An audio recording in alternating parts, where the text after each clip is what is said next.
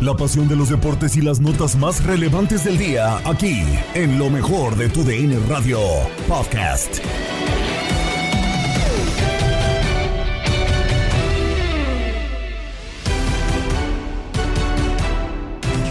Comenzamos con lo mejor de tu DN Radio, como ya es costumbre, con la jornada futbolera. Y es que terminaron eh, jugando en el Estadio Olímpico Nilton Santos, Botafogo en contra de Fluminense, en un partido más de la jornada 7 del Brasileira. 1 por 0 gana el conjunto de Botafogo para ponerse como líder o para asegurarse un poquito más ese puesto de líder con 18 puntos. Solamente una derrota, el resto de partidos los ha ganado y una gran jornada para el conjunto del Botafogo. Con esto comenzamos lo mejor de tu DN Radio.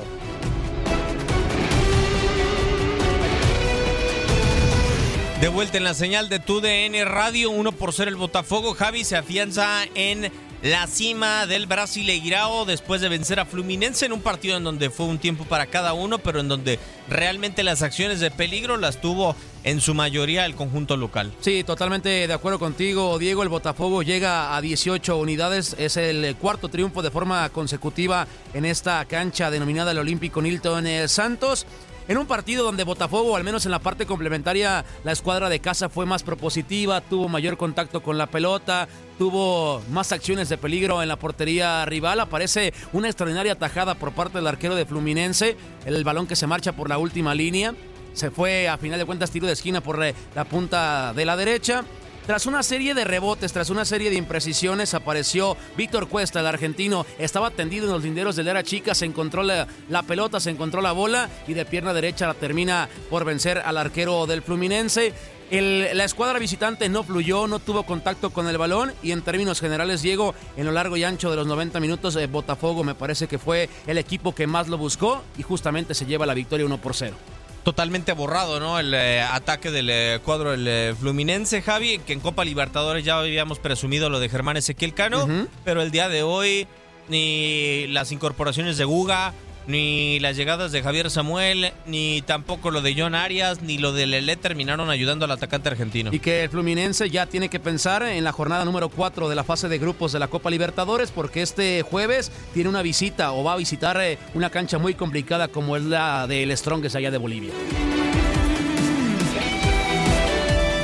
Continuamos con el análisis de lo mejor del mundo futbolístico porque tuvimos eh, todo el análisis y todo el debate en Sábado futbolero, ya lo saben, absolutamente toda la actividad de las diferentes ligas de la Liga MX, la Liga de Expansión MX, además el tema de la selección argentina por el tema de que Julián Álvarez está a punto de romper un récord importante después de que termina consiguiendo la final de la UEFA Champions League en contra del Inter de Milán con el Manchester City, además de ser campeón de Inglaterra. Con esto continuamos con Sábado Futbolero.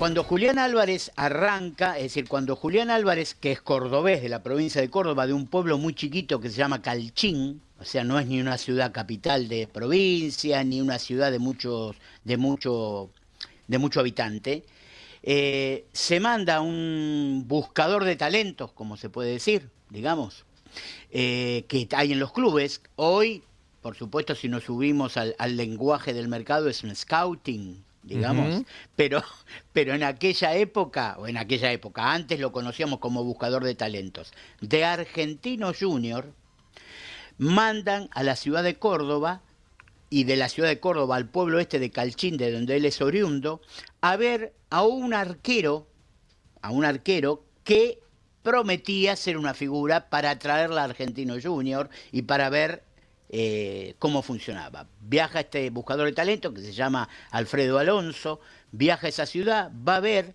y cuando llega a ver ese partido, uno de los lugareños le dice, presta atención al rubiecito que juega, que no jugaba de nueve, era un media punta, digamos, un media punta, no un 9-9.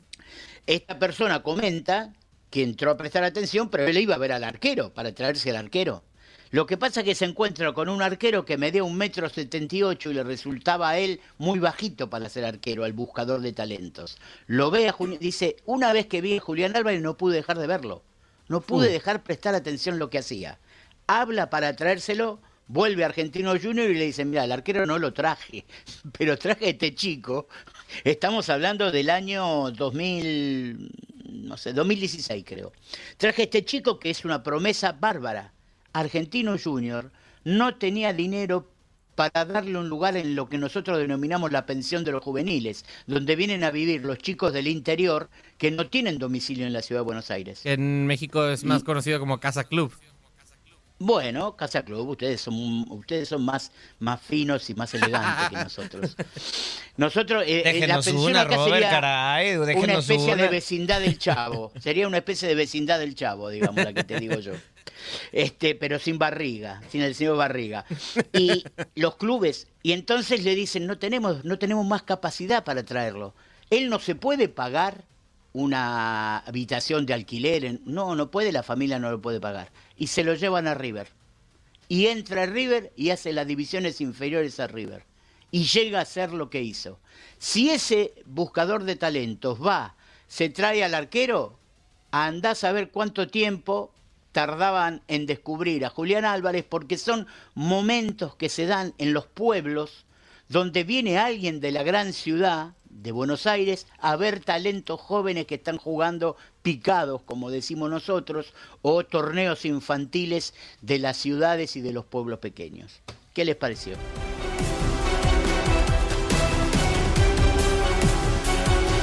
Terminamos con Copa Univisión porque ya lo sabes, eh, los mejores talentos del mundo del fútbol los tuviste a través de nuestra señal, que es lo que dicen las promesas del eh, balompié mundial. Aquí lo escuchas en Copa Univisión. Soy Luis Sánchez y ese es mi papá. Juan- Juan Sánchez, este, desde aquí desde la frontera El Paso, Juárez. Un saludo para todos. Gracias, Enrique, por la invitación. No, hombre, al contrario, muy agradecidos. Orlando, mira, ¿vi- ¿viste el gol de Cendejas? Sí, sí, sí, sí, sí. ¿Lo festejaste? Bueno, al centro, claro. Es paisano de, de, de, de- de Rui, que no sé si tú también le vas a la América, Rui, o le vas a- a- al equipo de Ciudad Juárez. ¿A quién le vas? Uf, yo le voy al contrario de la América, a los Pumas. Ándale. Ah, mira. Oye, oye, es raro, ¿eh? Sí, Es- no- sí. Normalmente es una zona de mucho americanista, incluso de mucho chiva. Se me hace que el, el papá tiene algo que ver por ahí. Mu- mucho, Mucho. que ver. Sí, yo, yo- yo- yo crecí con Luis García, con Aspe, con Campos y ahí me enamoré de los Pumas y hay que pasar la, la tradición a- al hijo. la estafeta. Oye, Juan, y cuéntanos, este, tú nominaste a tu hijo para ser estrella del mañana. ¿Qué es lo que ves en tu hijo eh, como futbolista? Cuéntanos. mucho talento veo en este muchacho, liderazgo más que nada. Este es un niño que a cualquier equipo que llega, eso lo distingue eso, su liderazgo dentro de la cancha, fuera de la cancha. Es muy una persona muy fácil de tratar. Este se hace rápidamente compañero, amigo de, de los demás eh, niños del de los equipos. Y eso sería, yo creo, su mayor cualidad, el liderazgo. Y técnicamente tiene mucha visión, mucha visión en el campo, tiene muy buen toque y este y es muy inteligente leyendo las jugadas de- del rival también. Oye, Rui, hasta tienes nombre de futbolista ya. Tu papá se aventó. O sea, lo hizo todo completo muy bien. O sea, si tú te pones una, te ponen Rui Sánchez, la playera se vende, ¿no? ¿Con, con quién quieres jugar, Rui? Cuéntame. Yo quiero llegar a ser profesional y pues yo quiero ahorita yo quiero seguir trabajando para poder lograr mi meta que es llegar a ser profesional. ¿Dónde estás jugando actualmente? ¿Cómo te estás formando? Ahorita estoy jugando en tres equipos.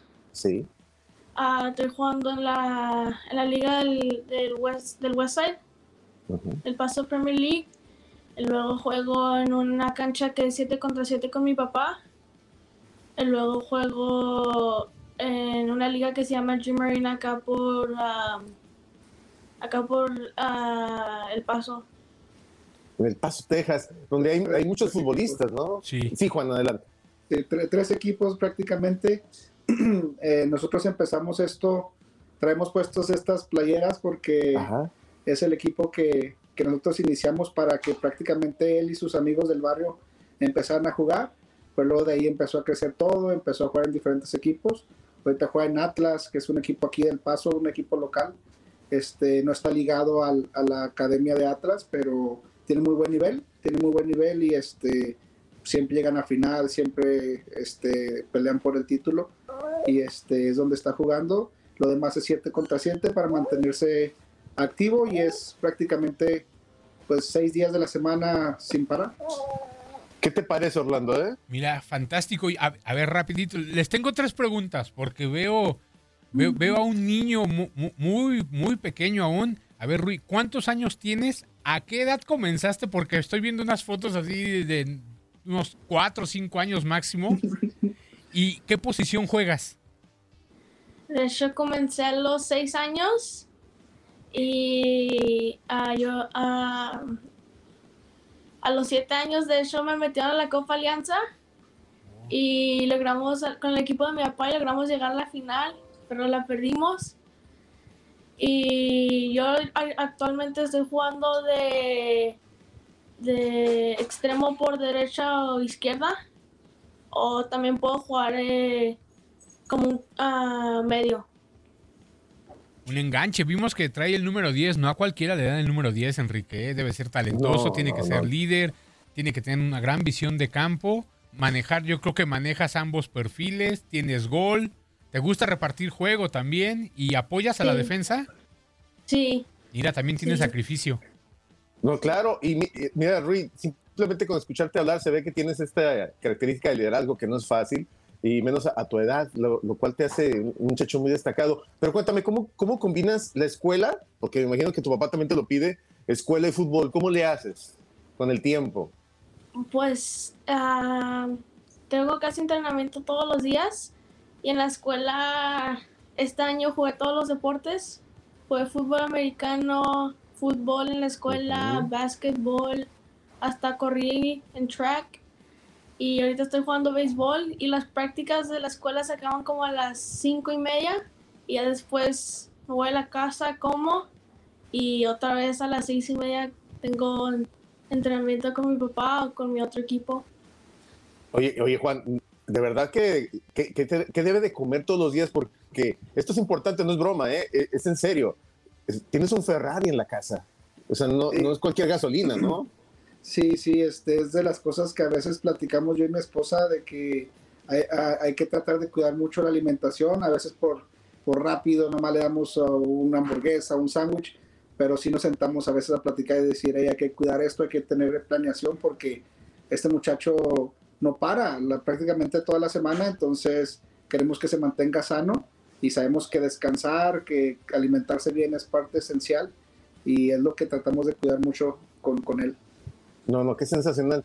Orlando, yo, yo creo que eh, Ruiz, si nos podemos saber, es una de las características que siempre buscamos en Estrellas del Mañana, ¿no? Así es. Sí, sí, sí. Siempre buscamos niños que sean buenos estudiantes, que, que además sean dedicados. Sean, ya desde esta edad se les empieza a ver las ganas, el carácter y sobre todo el profesionalismo. Entonces ya comienzas a ver cómo va pintando el niño. A mí hay algo que me sorprende, ¿no? Porque ya no es tan Sí. común, Enrique. Antes era un Sí. poquito más normal que los niños practicáramos varios deportes. Aquí nos habló de, de béisbol, del soccer, o sea, ¿cómo combinas todo eso y cómo los aprovechas, el atletismo, cómo aprovechas todas estas condiciones? Porque creo que el que más le apasiona, al menos así lo percibo, es el fútbol. Pero dices, ¿cómo aprovechar el trabajo? Porque el trabajo es muy distinto de cada uno de estos deportes, pero creo que es al final es un todo lo que te va llevando a que tú seas mejor en el que más te apasiona, que es el fútbol soccer. ¿Cómo le haces? Pues la verdad siempre como que le agarré el cariño al fútbol desde que de hecho empecé pues nomás como a los cuatro años así como así nomás en Head Start como que nomás a intentarlo. Y después a los cinco años ah, paré. Y luego a los seis años me volví a involucrar en el fútbol. Y desde ahí he amado ah, yo, yo he amado el deporte mucho. Y pues hasta ahorita yo quiero llegar a ser profesional porque el fútbol me ha enseñado que que puedes lograr muchas cosas con tu trabajo si trabajas ah, constante si trabajas diariamente si trabajas en ti mismo si apoyas a tus compañeros y sí, hasta ahorita pues el fútbol me ha enamorado. No, qué, sensacional. Y, no tengo duda que el fútbol te va a regresar todo lo que le estás dando de, muchas maneras, sobre todo dándote esa, esa oportunidad de poder cumplir tus sueños, Rui. La verdad que eh, el trabajo que haces también con tu papá, porque que un papá, Orlando, eh, el mismo Juan te lo comento, o sea, que un papá se meta a entrenar a los hijos y está ahí metido, es muy poco común, y no porque no quieran, sino porque a veces podría ser imposible.